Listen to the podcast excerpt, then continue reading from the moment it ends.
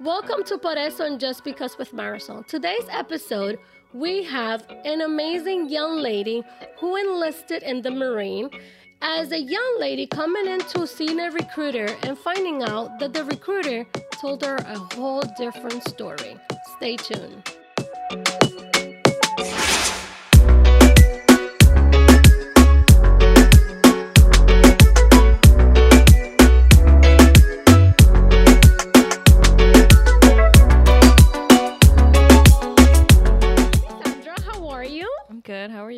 Well, I would like for I know that you have an amazing story to tell. And I first of all want to say thank you for being here today and to share your amazing story. First of all, we would like to know who is Lisandra Toribio? Well, thanks for having me. But um, I'm 23 years old. I was born in New Jersey, and when I turned 18, I enlisted in the United States Marine Corps, and I left home. And now I'm done. After four years, I came home, and I'm just here to tell my story. I, I can imagine this beautiful girl. To me, and I'm pretty sure for a lot of out there, would say the same thing. Um, you're just so beautiful. It's like a Barbie face. How I cannot picture you with this uniform, with this shotgun, with this combat boots. How can you tell me how did you end up going into the Marine Corps? What make what make um why do you decide to go to the Marine? Well, I wanted to go to college right after high school because all my friends they went were going to universities, they were going to visit schools, and I was also visiting schools, but I really didn't want to have student loans, and I knew that if I decided to go away to a four-year university, I was going to come home with a lot of student debt, and I that's just something I didn't want. So I just looked into. Actually, I got a letter in the mail saying, "Oh, you should consider." From the Marines, and one of my friends from high school, he was already enlisted and I had asked him, I was like, Hey, I know you enlisted in the Marines. I just got this letter in the mail. I see that they pay for college. I see that, you know, I won't have student debt and I'll get a college degree out of it somehow. And then he took me to the recruiting station and the rest was history. Wow, and that's that's that's the history or the story that we would like to know. First of all, when as a parent, I I don't know if I will ever want my child to serve any institution, which I will feel proud because, you know, the country, the country that we live, the country that we love, why not serve the country? But that was the only reason you decide to enlist? Just um, because you didn't want to have a student loan or there were other reasons maybe per, perhaps personals at home or Honestly, it was just the school 100%. I just wanted a college degree and I didn't want to come home and I just knew that if I got a college degree and I didn't even know what I wanted to go to college for, I just wasn't going to make enough money to pay off this crazy amount of money. So honestly, when it comes down to it, yes, it was 100% about school. Okay well well at least we have the opportunity in this country that you can enlist in any one of those of institution and you can actually go to college and get paid for it and have no loans at the end of the day. But behind all that there is more story to it. Oh, yes. Um, when when you tell your parents, I am not saying I'm not staying home, I am not going to no community college, I am not getting bombarded with student loans. I have decided to leave home and I am going to join the Marine Corps. What was their I mean, please, I'm I'm impressed. I want to hear this. So my parents told me that if I go to the community college for the first two years, they'll buy me a car, and then then I'll transfer to university. But I had told my mom I was like, hey, I'm lis- I'm thinking about joining the military instead, and she was actually a lot on board, but my dad was not on board at all, and he actually thought I was joking until the day came that I was like, okay, well I'm gonna go sign my life away. So and he's like, ah, I think we should talk a little bit more, and I'm like, no, Did, did was- you have that conversation more deeply, more into it? Um, not as much as I thought I would. I I told him that I was really considering it, and he was like, kind of just brushed it off a little bit, and he's like, "No, I I think you should stay. I don't think you should go." But it was never like, "Okay, you're not going." But then the time came, and I just told him I was like, "Dad, I'm I'm actually doing this. Like, we took the time, we went to go visit." They talked to me. I'm I'm gonna do it. And then then he was like, okay, now we need to sit down and we need to talk about this. So when he said let's sit, let's sit down and talk about it, you already have had went to Yeah, I- meet with the recruiter. I met with the recruiter. I took And you, test. who went? Who went? Well, first of all, I um, I believe that you first have to take a test, Yeah. and then meet with the recruiter. Who went with you to this recruiter? I mean, with to the appointment or the meeting? So the first time I went with my friends because they do like these group workouts, and he was like, "Just come with me one day, see if you like it. You'll talk to the guy." And I was like, "Okay." So I went with them. Everybody was really nice, and then I talked to the my recruiter, and he was like didn't really care. He, you know, he had to get a job done, but then they he ended up leaving, so I got transferred to another recruiter. Which my mom's like they know each other now. They went to my going away party. They were super nice to the family. But at that time, your mom didn't know them. No, so. I was there by myself. So when you go to this meeting, to this recruiting, you now you go in the second time with your mom. Right. So I went in the first time. This was after I had got the letter. So she knew that I was thinking about it. And then once I told her, I was like, okay, I really think that I'm going to consider this. She's like, okay, well, I need to go talk to them. So then we scheduled, an appointment and we went together to go discuss, you know, what could be and what can't be. And Lysandra, one of my, and I'm pretty sure that a lot of out, us out, and myself, and a lot of our um, audience are li- uh, who are listening and seeing our podcast today, are are asking themselves um, before you went to your recruit with your mom to your to meet your recruiter with for the second time with your mother. Did you do any research? Did you and your mom and your dad sat down and said, "Oh, you're big," because I know you have a big sister. Um, sat down and and did some research, like um, what were the benefits of me going into or meeting this recruiter for with my parents and and convince them that this was the right choice for me did you did any research If I'm being honest, I didn't do any research. I should have explored the other branches. and that's my question after that one so So I didn't do any research. I didn't know what I was getting myself into. I just told my mom and we booked an appointment and we just showed up and they they told us what we needed to know at the moment. Okay. I and and, and we're going to go f- into detail about that. And one of the th- questions that we I also have is why the Marine Corps and not any other institution? Why? Well, I'm actually really happy that I didn't look into anything else because like I said we're we are the best. So I wouldn't change it for the world. But I don't know why I didn't look into anything. I I didn't it wasn't even it didn't even cross my head to hey, maybe you should try the Air Force, maybe you should try the Navy or maybe even the Army. It just never was crossed my mind to try something else. As soon as I got the idea in my head, I was like, okay, I'm to do this. So you went with your mom, and with your mom was very detailed about the questions that she asked. Was she involved with your what was going to be your life in, in the Marine? What did you what can she expect as a mother? My child is going away. What were the benefits? Why would I want to send my child away? Even though you already had made that decision, but as a parent, I think we want to be supportive. Mm-hmm. I think that she went in with the mindset of asking them, okay, if I let my daughter go, what is going to happen to her? Is she going to be okay? Is anybody going to be watching her? Because, you know, at the end of the day, I'm still like a little girl at this point. So I think that she tried the best that she did at that moment to fully understand what I was doing. And what they were explaining to us was basically appealing to what she was asking. So if she said, oh, well, I see that in the brochure, she's going to get to travel. And the guy was like, yeah, she's going to, everything that my mom said, he had an answer for that complimented her, basically. So, did you believe um, that the recruiter kind of sold you a dream? 100%. The recruiter sat me down and told, like I said, everything that I wanted to hear pay, travel, benefits, health insurance, college, everything. It was like a dream. Like, okay, all I got to do is go away for four years and my life is painted for me. Set. Picture. Yep, picture perfect. And that was the dream that I was sold. Did you believe that the recruiter, or perhaps you, should have been more, asked more question and said, okay, what? One of the questions that he asked you was like, do you like to travel? And of course, we all love to travel, but um, So I was like 16 at the time, so Wow. a junior in high school. So of course I'm like, hell yeah, I want to travel. I want to go see the world.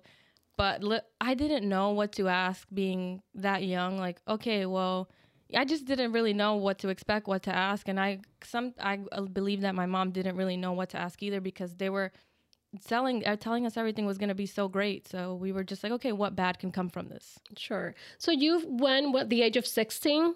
I initially was my junior was year of high school was when I started looking into colleges, and that's when I was like, okay, well, if I'm not going to get help from school, I'm just going to start looking at other options. So yeah, I started my journey at 16. So you went in. When did at what age did you um, enlist? 18. 18. So here is the day. 18 years old, beautiful, Barbie face, because you're so beautiful, and I'm pretty sure everybody agree. Um, 18 years old. Now my little girl, my little princess is going away to the Marine. How was that going away party? the the the the mom, the dad, please tell me a little bit about that day. It was like a dream come true. I felt like a princess that day. Everybody was celebrating me. My like I said, my recruiters came. They partied with us. Um, everybody was just having a great time because it was. We didn't realize that like everything was gonna change after that, and it really did. Okay. So you leave to your boot camp. Where did you go? So I shipped out of Brooklyn. So that morning, well, I had to stay overnight. So I shipped out of Brooklyn to South Carolina, Nice. and we took a, a plane ride. And now you get to your Atlanta, Uh, South Carolina. South Carolina. This is where you started your boot camp. yeah, Parris So Island. tell me a little bit about your first day as in boot camp. Well, so by the time we traveled and everything, I think we ended up getting there a little bit like at nighttime because it was really dark. So we're a whole bunch of girls. We don't have our phones. We don't have watches. We don't have anything on us. We don't even have an extra pair of clothes. Okay. And we get on this white bus and they tell us to put our heads down.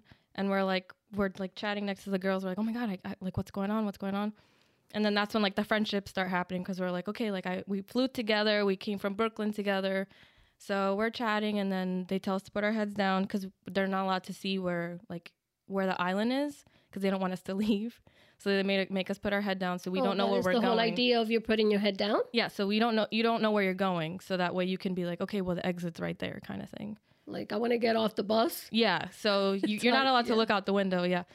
So then you stop, and then that's when all hell breaks loose. You stop, and the drill instructor comes on the bus, and he starts screaming at you to get up, get get out the bus, grab all your stuff, and then that's when you stand on the yellow footprints, and they give this like beautiful motivational speech, but they're also screaming at you at the same time, so you don't really know like, okay, am I getting yelled at because I'm doing something wrong? But they're basically saying like your life is gonna change for the good or for the bad. Like you're never gonna be the same person again. You know you're doing something so amazing you're serving your country. But at the same time it mm-hmm. sounded so negative because they're just screaming in your ear and then you just it's just chaos. You're they're just trying to process you through so they're screaming at you getting your paperwork done and then they put you in this room for like a day. And then you just sit there. We were i remember sitting in the room for i think at least 24 hours and they gave us this food that we didn't even like to eat because we didn't like we have to come up like we have to adapt to it kind of and then it's just chaos. We we didn't even go to our beds until like 24 hours that we have. We were sitting in this blank room with nothing in there, and then we got all of our stuff. We got all our uniforms, and then we we went to our. It's called a squad bay, which is where you live, and then we just they try to get us settled. Um, we don't get to shower for like the first three days, so we're like in our clothes. We you know, and then we do shower one day, but then we have to put our clothes back on again. So we didn't even get to put our camis on until day three. So that's three days, maybe like half of a shower you get barely. And then it's called Black Friday. So you usually get there on like a Wednesday, and Black Friday is when you meet your actual drill instructors because the drill instructors before were just processing processing you through, getting you ready, getting your bed set up, and then Black Friday comes is when you meet like your the people who are gonna make you Marines basically, and that is a, like a crazy day like in in itself. So like you, you get your camis on, so you're like, okay, finally I got my camis on, so it's it's real now. And they you're sitting down and then they come in and they do this speech. It's also another motivational speech. They're like, We're gonna make you Marines, we're gonna push you, you're gonna we're gonna make you the best of yourself. But the whole point of it is that they basically break you down and then they build you back up. So that day, which is called Black Friday, they came in and they started throwing everything, screaming at us, getting in our face and we're just we don't know what's going on we, we're we're all young girls we're 18 16 years old this one girl was 15 like yeah Is that legal? yeah so actually guernsey my best friend she was went to boot camp and she was 17, I think. Like she just turned 17 because her parents signed for her to go. She finished high school early, went to boot camp, and then you know, but yeah, it's just uh, this. The whole three days is probably like the worst day because you don't you don't know what's going on. It's such a culture shock. Everybody's screaming. You're like, what am I doing wrong? And it's just a lot to handle. So now you're you're there, and they're brain kind of brainwashing you. Yeah, that's basically the point. Like scrub everything that you know. This is what you're gonna know now. And they teach you how to walk, how to stand straight, how to drink, how to eat, how to shower, how to talk to them. Like you, you can't say like I. You have to speak in the third person. So this, rec- you have to say this recruit. So because you're not, you're basically not a person until you graduate. So you'd be like, this recruit requests permission to speak, and you, they could be like, no, and you'll be like, this recruit requests permission to use the bathroom, and they'll be like, no, ask me again. But that's more discipline, and Yeah. they're kind of training you for that, for what you signed for. hmm Because the way you speak to people in the Marine Corps is different than how we speak. So at this point, you're there for how many hours? Two days? Well, I was there for three. It's three months. No, well, f- at that point, that No, you're. this is my living area. So this is where we're sleeping, where we're gonna be spending. Like this is our home, basically. That's our so house. when you get there, and then when do you start your boot camp, your training? um, so there's, I would say like day three or four. Right when the drill instructors come is when you start, basically. When you get your camis on, then you start the whole thing. And then there's three phases. So it's the first phase is like physical. The second phase is more like studying and get the book work. And then the third phase is like actually making you like letting you become a Marine, basically. So Wow. phase one is mostly like working out, running a lot. And how long does it last, your boot camp? It was um, three months. Three months. Mhm. So I went in March and I graduated June 6th. Okay. Do you believe you got the right training? You were prepared when you graduated? I mean, I wouldn't have been able to do it if, because like you said, I mean, I was babied my whole life. I'm the baby of the family. And then when I get there, I don't, like, I never worked, I never did anything. So I got there and it's just, okay, these ladies are screaming at me. What the hell? What do I, what did I get myself into basically? So I wouldn't have been able to do it without the girls. Like we each we each had each other's back. Like the girl would do my, I didn't know how to do my hair. Like and she would do my hair for me. It was it's just crazy how much influence some girl that you don't know from Indiana can change your life with you. So it's crazy. At that point, did you had any regrets already that you want to come home? I mean, of course I had a like a regret because, you know, it's it's so different from what I, the life I was living, the luxury life I was living versus, you know, now like I can't even shower sometimes, but I I wasn't going to back out and there were girls there that said they didn't want to do it. So when you said um, shower, we're talking about females, and as a female, you definitely because you need some good hygiene. How long is your shower? How long would they give you for to shower? So there, we lived with 40 girls. Actually, we started with 50, but we graduated with like 40 something. So um, it was split onto two sides. So 20 of us would um, like assembly line, like walk through the shower and then walk Mhm. out. So basically, like maybe 30 seconds of shower each day. And sometimes we would probably wash our hair like t- every three weeks, every two weeks, if we were good. So you you will have a, um you will wash your hair every three weeks. if or like two weeks, yeah. If this, if our senior, which is like our mom, if she felt like we deserved it. Wow. Mhm. And how was that? Like, mm, Um, well, the girls would wake me up in the middle of the night and they would be like, "All right, let's go wash your hair because you know it's been a long time." Like you smell. you- it's a little crazy, and it sucks because sometimes the girls' hair would get like, because we can't ever have our hair down. So let's say we do take a shower, we do wash our hair, we would have to Mm-hmm. tie our hair right away. So your hair would sometimes get a little moldy and nasty wow. because it's never down. So Well, you signed for that. Mhm. Right. So now here you're done with boot camp. Mhm. Um, how was your graduation day, your ceremony day? Who was there? Who was there to congratulate you from your family and your friends? hmm So the actual ceremony where you become a Marine is it's private. It's just you and the instructors because they reward you with after your nine mile hike back from wherever we were at. It's at the end of that they give you your Eagle Globe and Anchor and they say, okay, you're you're a Marine now. You did it. And then after that we get a family day and then my immediate family came. So my mom, my dad, my brother and sister. And then after that is the actual graduation day. Okay. So mm-hmm. now the day It's amazing. So after that, do you get a job? Do you get assigned to a job or to a So- unit? So after that, we get 10 days off. So we Mhm. get to go home for 10 days. And then we go to combat training, which every Marine has to do. So that's only one month. But during that month, they're a little bit more lenient with us because we, we're Marines now. So they have to treat us with as as we are Marines. You know, we can talk normally. We can talk to each other. We can talk to the guys, you know. But um, yeah, so it's a month after. And then during that month, you shoot machine guns, you sleep in the forest, you throw grenades and stuff like that. And then after that's done, then you get assigned a job. And then you get stationed. Well, then you go to your schoolhouse to learn that job. And then you get stationed. Okay, Mhm. nice. And um, now you're you're there. You graduated. You're you have a job.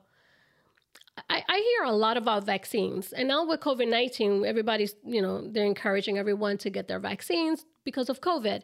Um, but your vaccines are a whole different Mm-hmm. thing. What kind of vaccines do you guys get, or do you know what you're going to be getting? So, um, I would say our second week in boot camp, we go to medical, and that's when we get all of our screening done, all of our shots done. But that was probably like one of the most traumatizing things that I've. One of them. So we we go on this line. It's it's another like assembly line, just full of girls, just walking through like all the doctors. And you walk through, and this the doctors go, okay, tell me your name, tell me your birthday, and you tell your birthday, you have any allergies, no, and then they shot, they put two needles on each arm, and then you walk to the next guy and they do the same thing twice. And then they do it one more time. And then you go around the curtain and they give you a uh, they call it a peanut butter shot but it, i think it's penicillin. And it's thick and they put it in your butt and then you have to sit on the floor and roll it out for at least 30 minutes because it's like really like oh that was crazy so I, I don't know what kind of shots i was getting at the moment So they don't give you no information for you to read or for what you already they put in your body. no i don't know what kind of shots i just know that the peanut butter shot was penicillin and we got it twice and it really hurt Really? Mm-hmm. So, what about menstrual cycle for females? Because now you guys are limited to shower, your Yeah. hygiene. Hygiene is definitely icky because we're running around all day. We only get one shower a day, barely. But none of us got our period for um, the whole three months. Not one what person. do you mean you never got your period? No, none of us got our period for three months. And I lived with 40 girls. And on the other side was another 40 girls. And nobody got their But did they cycle. told you that you were going to get something for that? No. Did you guys ever question why I'm not getting my period? Well, we were like, okay, well, this is, you know, maybe because we're so stressed out 24 7, seven days a week, maybe it's preventing it. So that's what we were thinking. Like, okay, maybe we're all at the same amount of stress that it's coincidentally none of us are getting our periods. Yeah, but all of them, it's kind of something was different. hmm And then this one girl, she had got it in the beginning, but it was just in the beginning. And that was it. She was done like the next day. Okay. Um, now, did you did what about deployment? Did you ever went on deploy? You got deployed? Yes, I deployed last year, 20, 2019. Where did you go? So I went on a Westpac MEU on a carrier ship, and I went. Um, should I just name all the places we went to? Sure, it would be Okay, great to know. You traveled. They Yeah. promised you you were going to Yeah. travel. so Um, mention it. So I went to Hawaii twice. I went to Thailand, Japan, Guam. We went to Jordan three times, and then we went. We were in the Middle East in Bahrain for about a month. Okay. Mhm.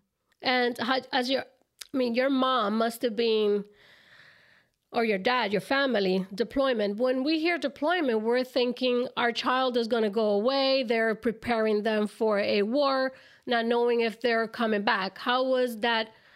Your mom reaction, or your dad, or your family? So my mom was more helpful with this deployment. Like she helped a lot. She knew she actually knew where I was before we knew where we were going because on the ship they wouldn't tell us anything about where we were going. And my mom would be like, um, I would hit her up and I'd be like, Hey, I'm in Thailand. She's like, Oh, I already knew you were going there. And I'm like, uh, That's crazy. I, kn- I didn't even know I was gonna go there. And for how long you were away de- on, on deployment? So straight, I was gone for seven months, but with the preparation and everything, it was about a year. Okay.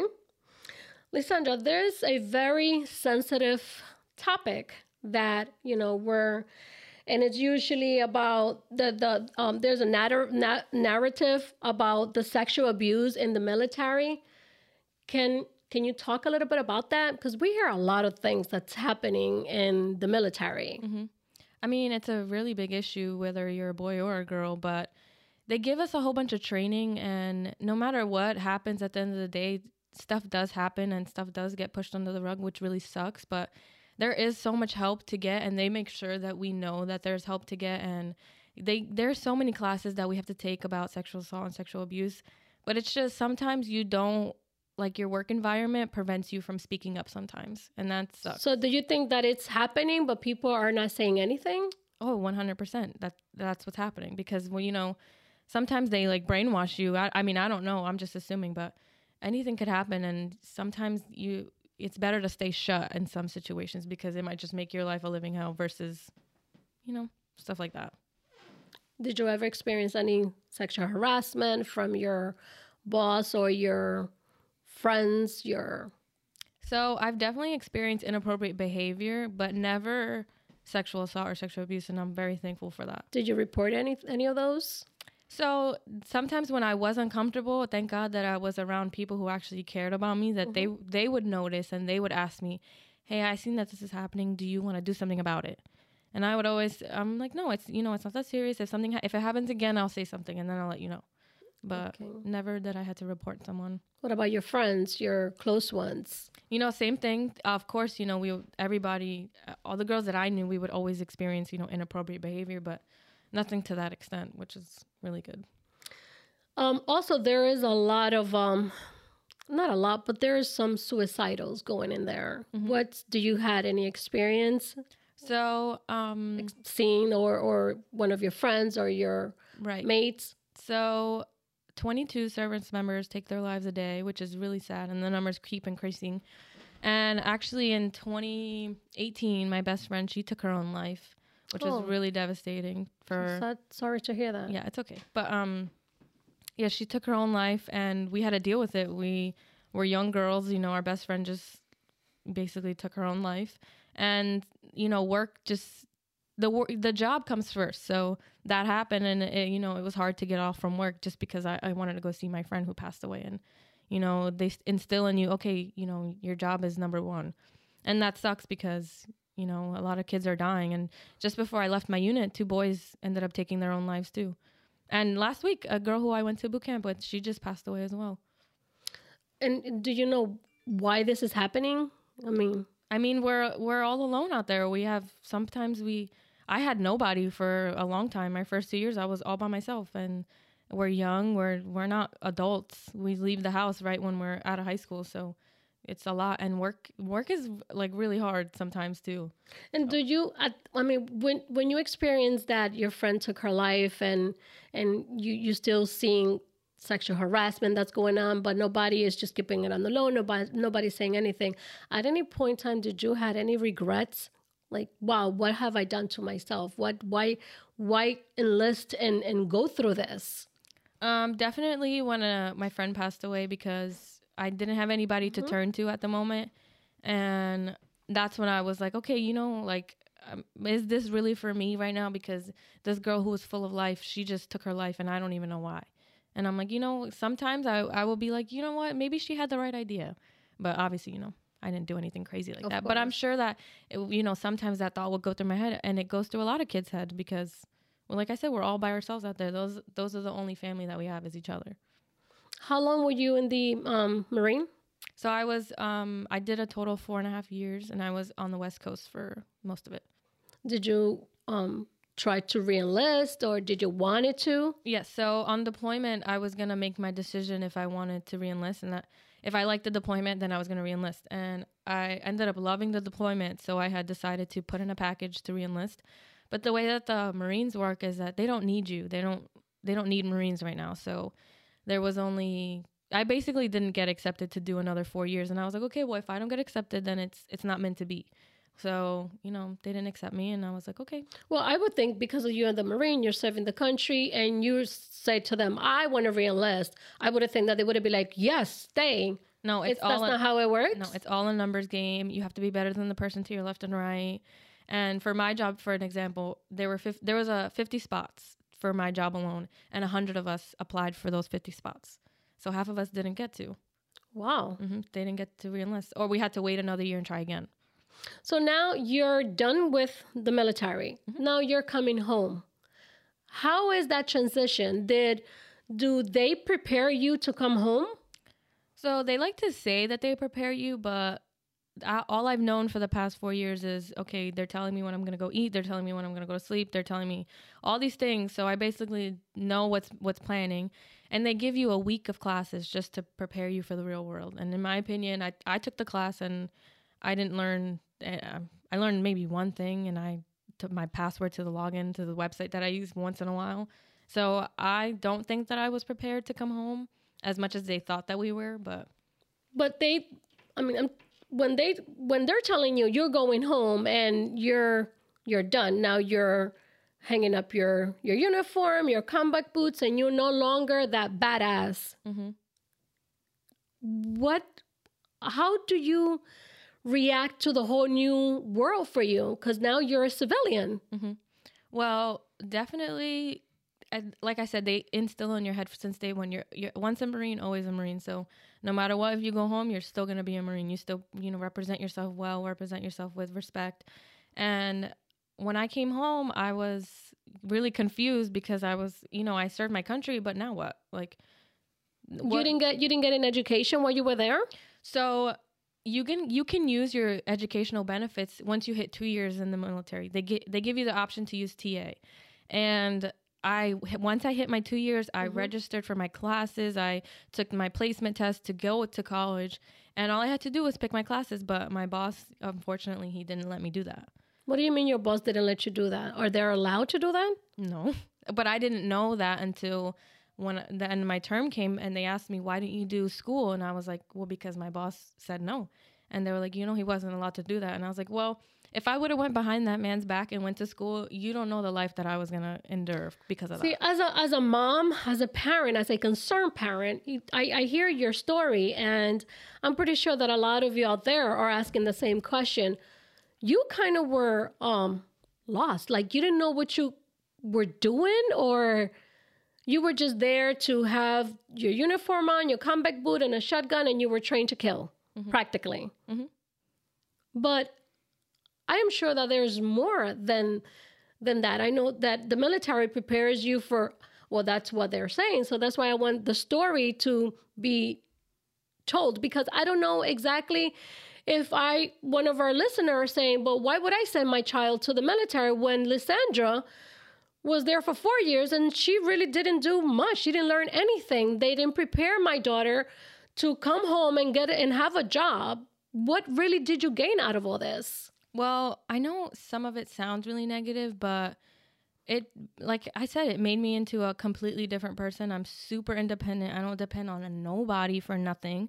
Um, I worked for those four years. I was working 12 hour days, seven days a week, no days off. So I they instilled work ethic, eth- ethics, ethics, uh, yeah, ethics in me, um, respect, res- respect rank. So a lot of good things came out of it, and uh, there were a lot of really sucky parts, but just because I didn't get to go to school during those four years, now I get to go to school now for free. So it's it's the little things that I get to read. Well, you're still young. How old are you now? I'm 23. Yeah, you're very young. Right. So now I get to go to school for free. I got to travel, and you know my circumstances well, ideal. Let me let me let me correct that. It's not for free. You earned that. Yeah, I earned it. So I'm reaping the benefits now.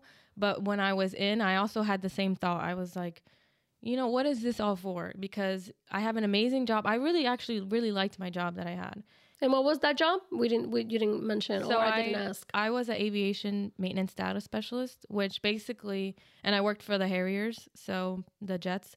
So I basically just did all the paperwork for the airplanes. So I sat behind a desk and I viewed their inspections, their parts, stuff like that. So if the plane I had a really important job and then once I gained rank, my more responsibility came and stuff like that. So I actually really got good at my job. And a lot of people requested me to come help fix their programs and teach the Marines the ways that I was taught and stuff like that. So I, I really liked my job. I learned a lot. I, I love the aviation department. I will go work for them if I got an opportunity to this day. And I just, um, a lot of good came from it. And I know a lot of sucky parts came from it too. I, I do believe that perhaps you were not quite prepared to face what was going to happen to you within those four years. Mm-hmm. I mean, not prepared because nobody prepared for a lot of things in life, but as a young girl going into the Marine and face all these obstacles and a lot of things, you face suicide or your one of your best friends um, took her life. You went into this boot camp not knowing exactly what was going to happen to you. Do you believe that you have um, that you experience or you think that you the PTSD like it's perhaps you would um, suffered or have any episodes Um, of your I'm thankful history? that I don't have PTSD, thank God. But my best friend, who, um, our best friend who we we shared, like I met in boot camp, her name is Guernsey. She actually got diagnosed with PTSD because of our best friend killing herself, and you know that's something that's so shitty to endure. Being a tw- she's 22 and she has to live with this trauma of her our best friend dying. Right, and we talked to her the day before it happened. So it's you can get PTSD from really anything, but I'm grateful that I don't have it, and a lot of Marines really, really, really suffer really badly. uh, as a veteran, do you coming home now? You you're a veteran. Mhm. Let's talk about health insurance. Does health insurance really? Because we hear so many negative things about the veterans insurance. Mm-hmm. Um, are you um, have any? Do you have any experience with health insurance Yes. as after you left the Marine? So yes, so actually one of the main reasons why I al- I also wanted to join was because I was under the impression that I would have health insurance for the rest of my life. That's that's what we, me and my mother understood. That okay, I do this, I'm set with my health insurance. I don't have- I don't have to pay for health insurance. Right. And, you know, I was young, but I still understood that that was a really big deal. And come to find out, you have to do 20 years for that to get full health insurance for the rest of your life. You have to retire. And I'm like, okay, well, I did four years. And But what you if, wanted to stay, but they didn't want you. right, I wanted to stay. They didn't want me, that they didn't need me. So I'm like, okay. So I come home and I'm like, the my health insurance expired the day that my my contract ended at 12 o'clock at night. Right. Wow. So I'm like, okay, what if I have to go to the hospital and I get sick or something? Then that's that's a freaking five thousand dollar bill that I can't even afford. No job, no nothing.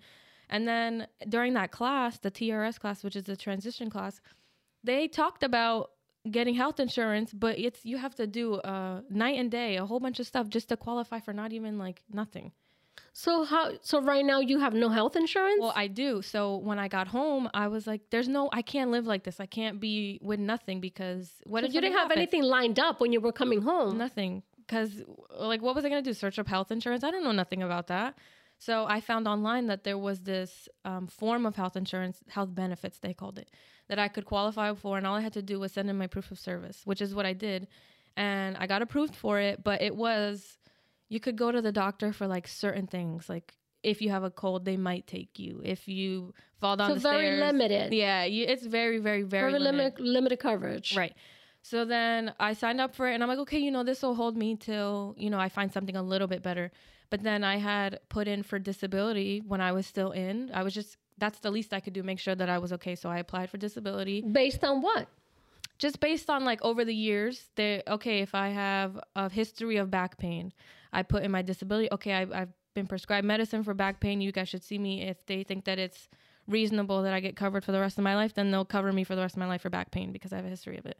Stuff like so that. you have to have a pre-existing condition. Right. So you have to basically like have been covered for the past four years for it. So I didn't really have much. Like, okay, I went to the doctor once because my back was hurting. Like, I didn't really go to the doctor that much. So I applied and I was like, okay, you know what? I'm just going to put everything that's wrong with me now. I'm going to put, okay, my knees hurt, my hips hurt, my legs hurt, my freaking ears don't work. And then that they started sending me appointments to get seen by veteran doctors. And then I got seen for my ears. And then I also put that I suffered from anxiety, but I don't have a history of anxiety. Okay. So, So that's I had an appointment. not a pre-existing. No. So I was like, you know what? Let me just put it because you never know. So I put it and I met with this um, doctor and she we Are you the phone. experiencing anxiety though? Right. So I I didn't never had a history of it and then I talked to this doctor for 45 minutes the most and a couple months ago they diagnosed me with anxiety just from that one phone call alone. And Wow. Yeah, so I was like, okay. So then I got approved for a couple other things for disability and then then once you hit a certain amount of percentage, then you qualify for health benefits. And that would be for life? Um, us, yeah, for life. But if they decide to do an audit on you and you're like not really using your benefits the way you're supposed to, then they could take it away. Have you experienced going to the Veterans Hospital in New Jersey? I have, and well, how was that experience?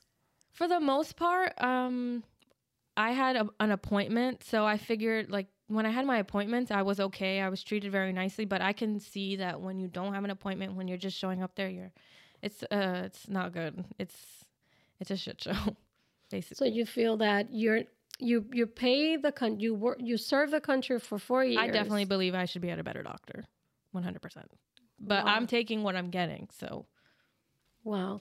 And when the recruiter, you meet the recruiter for the first time, and I'm going to go back to the recruiter. You meet the recruiter for the first time, he sell you a dream.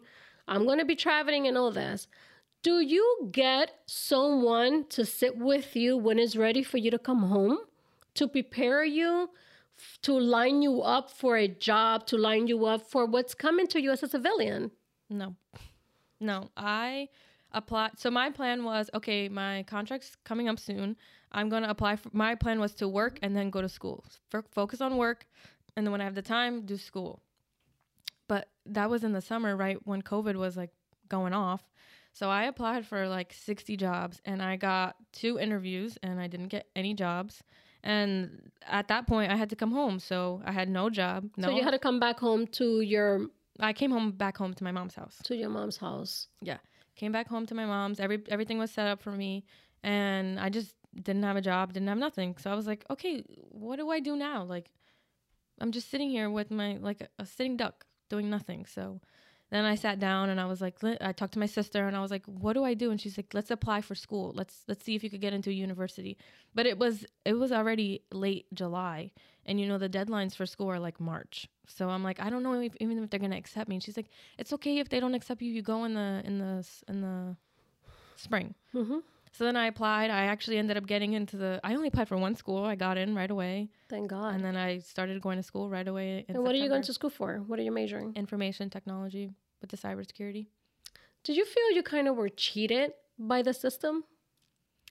Um, I think towards the end, like the transition, I think that it should be a little bit more in depth, a little bit like help you a little bit better because I feel like every Marine struggles with this. They don't know what to do because all we know is we've been having somebody tell us what to do for four years and then they kick us out with nothing but a plane ticket home. So, how is you coming home, being an independent woman, being in the Marine, being a badass with combat boots and this amazing uniform and a shotgun, but now you're no longer none of that. Now you're coming home and live with mom.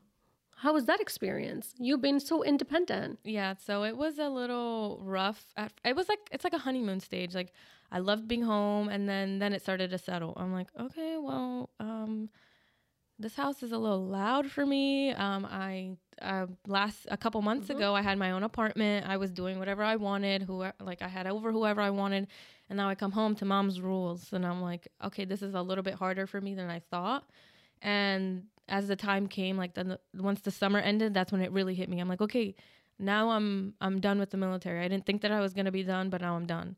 And now I hate being home. I hate living at home because I I, I can't deal with it. I, it was just night and day. I lived by myself. Now I live in a house with my sisters, and I love my family so much. But it's just such a transition that I, it's really hard to handle. Well, it was. It's a little bit better now, but and they didn't understand either. They're like, you know, you, you should be happy you're home. Why are you so miserable all the time? And I'm like, I just can't. Like I can't.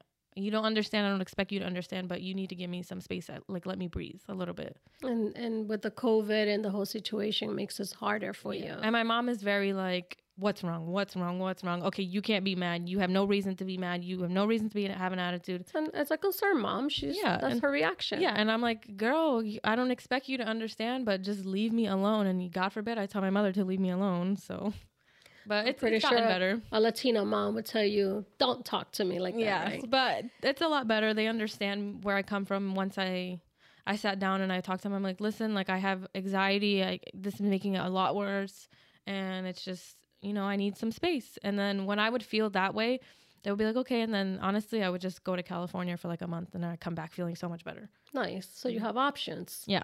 So, Lisandra, if you will be that 17 year old girl today, Mhm. will you go back to that recruiter and make the same decision? Mm-hmm. One hundred percent. Why?